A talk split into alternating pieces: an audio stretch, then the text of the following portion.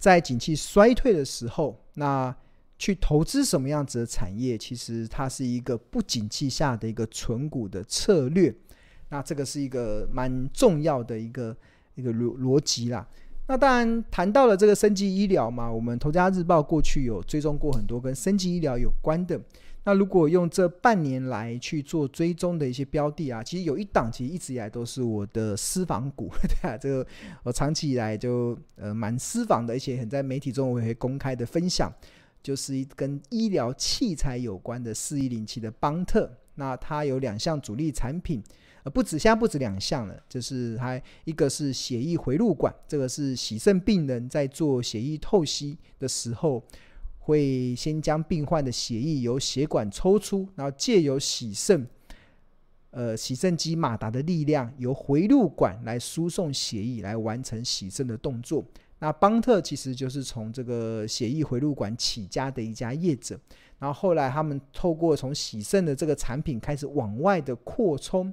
扩充到一些外科的手术馆，扩充到一些其他的医疗器材，甚至他们也开这几年也开始转型到一些呃医疗器材的代工厂。代工厂就是因为台湾的强项是代工嘛，像我们的半导体可以晶圆代工，那我们的医疗器材是不是也可以代工呢？所以这邦特这几年就很积极的在往这个所谓的代工，就是来做一些跨足。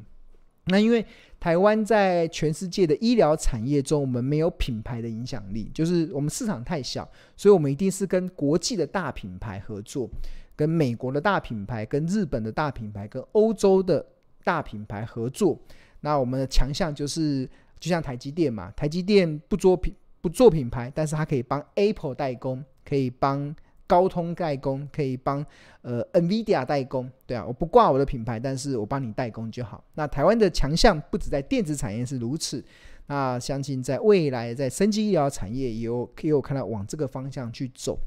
那邦特其实有看到这样子的一个痕迹。那像先前有跟大家分享过了，就是邦特这是一个我们日报的一个长期的一个持股。那这边有它的这个呃，在九月在九月二十九号时候的股票库存的累积盈亏，就是持有了十五张，十五张，然后成本在九十八块，然后在市价是一百一十三块，跟目前的市价差不多。那这段时间累积的有二十七点七万的现金股利。所以，像目前为止的合计的获利已经来到四十八点九万，报酬率是三十三 percent。那这个报酬率，其实这这就是显示说，其实有有有些公司，它虽然呃虽然它看起来它爆发力没有大家想象中的这么 exciting 这么精彩，但是它就是能够创造出富贵稳中求这样子的一个条件跟这样子的优势。那这个刚好也符合，呃，我长期以来的一些主张。那这个主张就是我一直一直主张一件事，就是很多时候报酬啊是靠耐心等待出来的。很多投资人为什么在股票上容易跌跌撞撞？关键其实就在于你没耐心，关键就在于你急着想赚快钱。当你急着想要没耐心，当你急着想要赚快钱的时候，那常常就会掉入到投机与赌博的氛围中。但是如果你是有耐心，然后你从投资的角度出发，那那你相信报酬是靠耐心等待出来的时候，那你就会比较容易去从容的去创造出富贵稳中求这样子的一个条件。那谈到的报酬啊，是靠耐心等待出来的。其实有两个耐心，第一个耐心就是耐心等到好公司跌到好价格。那第二个耐心就是你买到了好公司之后，你要有耐心的 buy and hold，它自然而然就可以带来你财富增长的效果。那其实不止邦特啦，不止邦特，其实我们在日报中也有追踪一档，我们之前有长期追踪的一档隐形冠军企业。在这一档是做螺丝的，做螺丝的螺螺螺赖把那个螺丝对啊，有家二零六五的四丰，那我们看到这个这边这边有它的交易对账单，然后以十月二十号的收盘盘中价，他当时一共买了四十三张，大概四四万三千九百二十一股，然后成本均价在四十一块，那十月二十号的市价在四十七点八，然后那时候的价差报酬率是二十四万。然后，但这几年配了二十六点五万的股利，所以累积的获利是来到五十一点二万，报酬率是二十七点八趴。那这个是十月二十号。那如果我们它当时的收盘价在四十七点八，那我们看它最近的股价，这是四丰，最近的股价已经来到五十一点八了，这个又比。在九月十月二十号，当时的价格又整整多出了大概四五块之多。你看它这一波的股价，是下来之后，然后就持续的还是有在走升。那这个其实，所以获利大概已经三十五趴左右了。就是这我为什么会秀这个对账单，只是是要告诉大家，其实很多时候报酬啊是要靠耐心等待出来的。然后这个耐心啊，还有很重要，就是持有好公司。啊耐心持有好公司，它带来的复利效果。那四丰这档股票，其实是我们日报，其实在我看一下，应该是在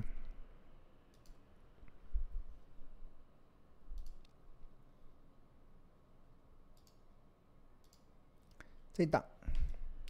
在这个十月二十日，在二零二二年十月二十号的时候，日报有分享的一档标的。那我们投大家目前看到的画面是《投资家日报》的画面。那我们的我们是在商业周刊集团旗下的 Smart 致富月刊发行的。我们 slogan 叫做“聪明抓趋势，投资看日报”。那一至十一代表这一天的日报有十一页。那这是第一页，在前面的投资家观点中，当然青龙分享的报酬是靠耐心等待出来这样子的投资的原则。那并且分享了一档，就是日报之前追踪的一档标的。那二零六五的四丰，它的这个账面上目前已经累积了超过二十七 percent 的报酬率。那四丰这档标的是二零二零年十二月到二零二二年三月份，其实我们这个企业动态四四丰之久，代表过去这段时间日报曾经有花过九天的篇幅去介绍这家企业。那呃，二零二二年的十二月到二零二二年的三月份。其实我们一共花过八天日报的篇幅来分析钢铁股的四风，那再加上十月二十号这一天就是第九篇。那其中二零二零年的十二月八号跟二零二一年的二月二十三号这两天的日报，更直接奠定长线投资的基础。那回顾当时就开始介绍，世丰是成立在一九七三年，资本额是四点二一亿元，然后。主力的产品是螺丝跟铁钉，哇，螺丝跟铁钉，用在木造房屋啊、铁皮屋顶啊、木栈道啊、室内装修等等啊。那销售市场以美国为主，然后这几年也开始跨足到欧洲啊、亚洲跟澳洲的市场。那因为美国本土供供给有限，因此美国每年都要从全世界进口螺丝与铁钉。二零一七年的进口金额为二十九点二一亿美金，二零一八年成长到三十四亿美金，二零一九年成长到三十三亿，二零二零年上半年成长到十四亿元。那其中来自台湾的占比更从二零一七年的三十七 percent 上升到二零一九年的四十 percent，二零二零年更上升到四十二 percent。那这也显示台湾对美国对台湾厂商的依赖度正在逐年的提升，所以这个就是台湾价值的地方。就是你看，我今天我穿了一个台湾的衣服，我只跟大家讲，台湾在全球的制造业啊，我们不是只有半导体很好，我们不是只有晶圆代工，美国人需要台湾的帮助，甚至我们在很多的传统产业，小到那种螺丝跟铁钉。其实美国也在逐年的拉高对台湾厂商的依赖度。这边刚好有提到嘛，就是美国进口台湾的，就是呃每年美国进口从国外进口铁丝跟螺钉，呃呃呃螺丝跟铁钉的占比，来自台湾的占比，二零一七年零八折三十七 percent，然后一路的上升到呃原本只有三十七 percent，一路的上升到四十几 percent，这个就是。台湾在全球供应链的价值的地方，所以当有些厂商它有它的利基点的时候，那即使景气在出现如此的这个上上下下的震荡的过程中啊，它依然都能够创造什么？创造出富贵稳中求这样子的一个优势跟这样子的一个条件。这就是我们日报在十月二十号的时候有揭示这个所谓的交易的对账单，让同学看到，其实当你真正能够持有好耐心的持有好公司的时候，它真的能够带来财富增长的效果。这就是呃投资一个很重要的原则。讲起来很简单吼，但做起来很多人做不到，要很有耐心。报酬是靠耐心等待出来的，这件事情其实是很多投资人其实比较欠缺的。那我一直在强调，当你想要赚快钱的时候，那你就容易陷入到赌博跟投机的氛围，对吧？嗯，就认识投资股票的正确报酬率，其实是基本上能够让你啊长期成为赢家一个很正很重要的关键。好。那如果大家对于订购《投资家日报》有兴趣的话，我们这边呃可以扫描这个每份只要四十元，你可以扫描这个 QR code 进入到订购的网页，或者是进或者在上班时间拨打订购专线零二二五一零八八八八，我们会有亲切的客服人员协助你办理订购《投资家日报》的事宜。OK，好，跟大家分享完了，希望今天大家有些收获。那我们还有一些时间，我们来开放同学来问一下问题。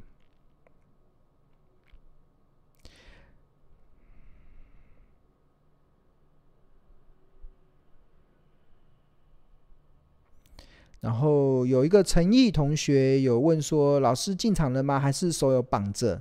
然后我们的小编有很热心的回答：“ 老师有在日报中分享对账单，我已经没有绑了，对吧？先前股市跌成这样，怎么可能？”怎么可能还绑着呢？对啊，就是你绑着的原因，就是你就是呃，为什么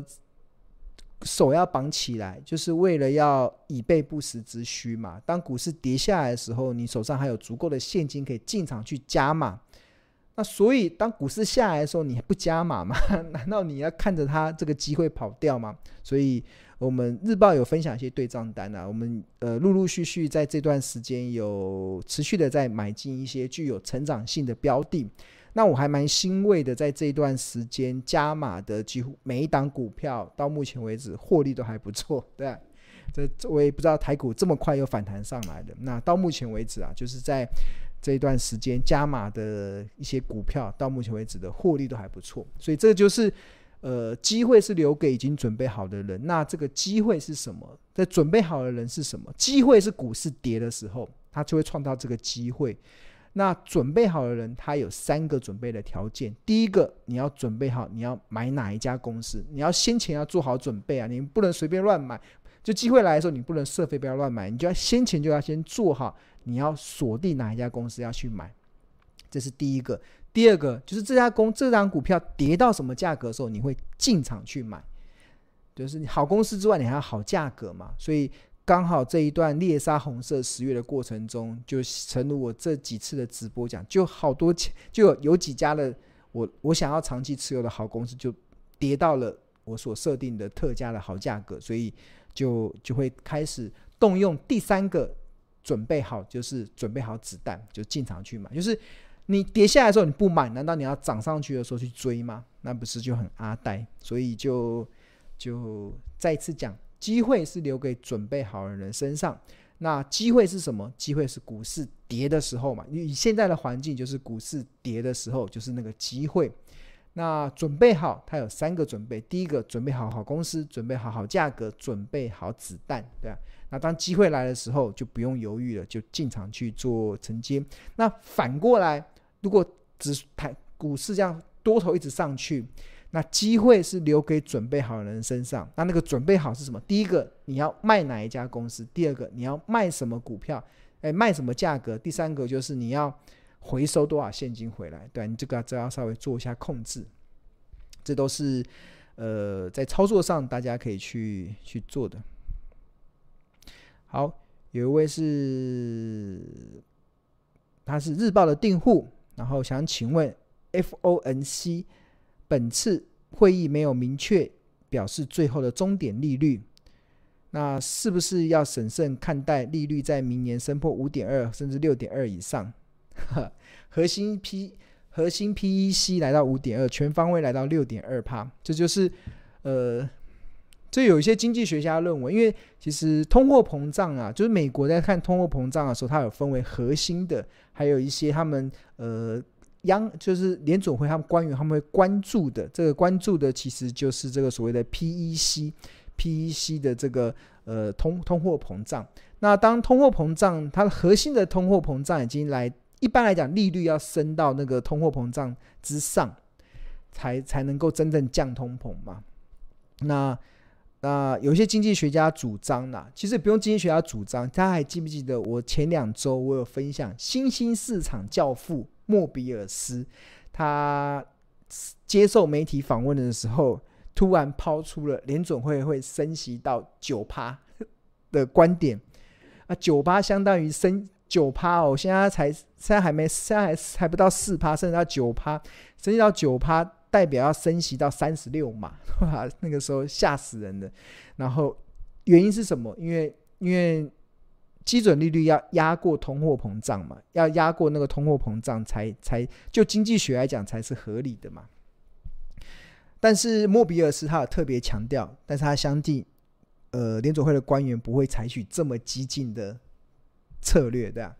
那相同的在经济学家，我觉得里面有一些呃，但未来其实。局势是如何，我没有办法给大家评断。那呃，我也不是经济学家，那甚至我也不认为，其实现在目前看到像这位同学所提到那个通货，就是联总会的利率一定要压过通货膨胀率这件事情会不会发生，我也不知道，因为我觉得世事难料。就是就教科书上好像说要压过，但是实际的运作。可能有一定的困难，对吧？一定的困难，所以你教科书上的运作，它不一定会套用在实际的运作上了，对啊，这这就是要去面对的。所以就理论上是，但是实物上可能通常都会打折扣，对啊。所以这件事情我没办法预测，但是我只能预测，我只能就目前我们看到的经济数据，我们看到的一些总体经济的目标，然后去做一些动态式的调整。而且去做一些预防式的一些假设，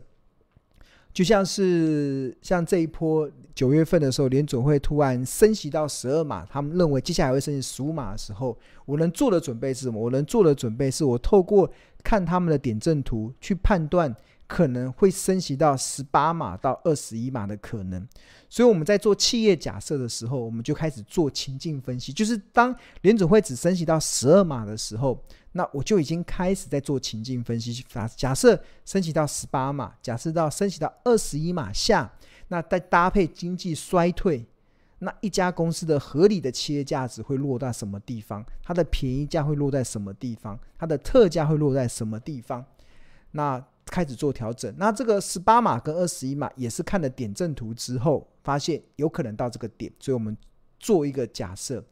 但。会不会再过半年之后，点阵图出来之后又更往上？当然有可能啊，但有没有可能开始往下？也有可能。所以我觉得世事有点难料，我们只能就现在所看到的数据去推算，大概十八到二十一码，是我看到的一个终极的目标。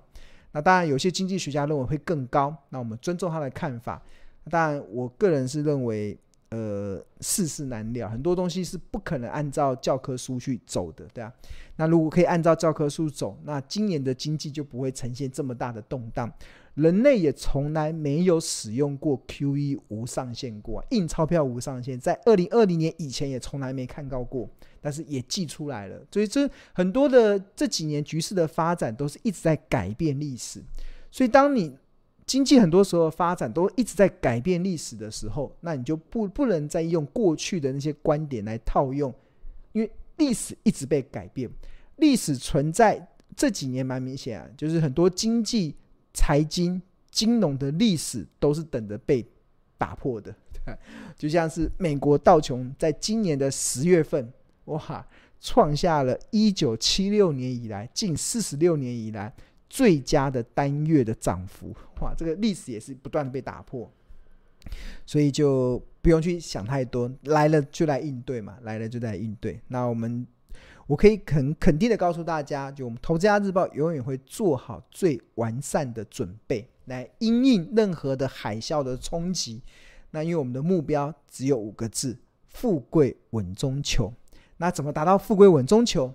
那就是好公司、好价格，然后买低卖高，然后保留好足够的子弹去因应行情的任何的波动。好，那今天就到这边喽。那有些同学的问题是我看到是日报的问题，那我可以建议同学可以直接在日报的赖群去做一些呃发问。那我相信给同学给跟一些学长姐彼此之间的互动，那甚至有些答案已经在日报内容已经有写了，所以就在日报的赖群中去跟同学讨论，我相信会更有收获。好，那我们今天就到这边喽，那我们下周同一时间再见。我们相信未来会越来越好，而我们距离逆转胜也只差一步之遥，那个目标就只就在前方了。好，那我们下周再见喽。拜拜。